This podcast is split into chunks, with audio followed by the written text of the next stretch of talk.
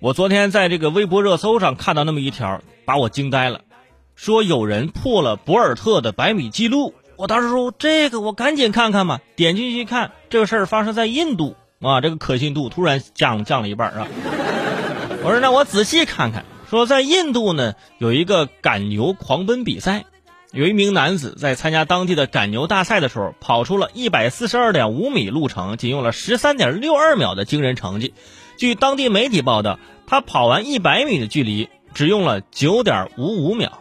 而博博尔特的这个百米世界纪录，大家知道是九点五八秒，还快了零点零三秒。当然了，呃，这名男子呢是借助了这水牛的力量才取得这个成绩。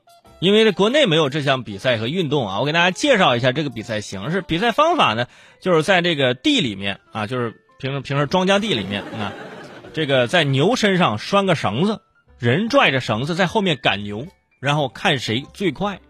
所以我觉得这个运动比的不是速度，而是赶牛的能力。因为在这个比赛中，速度不是由人决定的，而是由牛决定的。牛跑得快，后面的人就能跑得快。哎，只不过是如果人跟不上啊，很有可能是被被牛拖着在地上摩擦前行，是吧？所以这个结果是不能和跑步比赛来比的。你不然我还说呢，是不是？我让前面拴个绳子，我拴在高铁上，我跑的比尔特博尔特快多了，是吧？我更快，我有信心跑进五秒，百米跑进五秒。只不过这只能跑这么一次，可能就光荣退休了，是吧？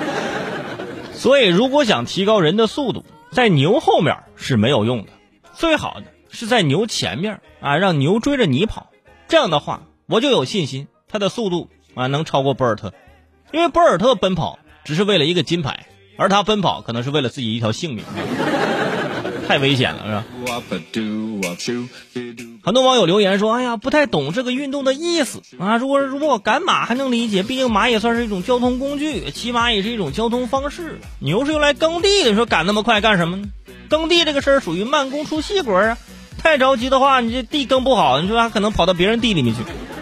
这个呢，你要你要理解是吧？因为在印度，牛啊是他们的好朋友，而且牛在印度这个地位非常的高。”呃，他们有很多关于牛的这种啊，这个风俗习惯啊，或者是什么这种比赛呀，啊，这种赶牛比赛在当地啊，不是说收视率特别高，是参与的特别多，真的。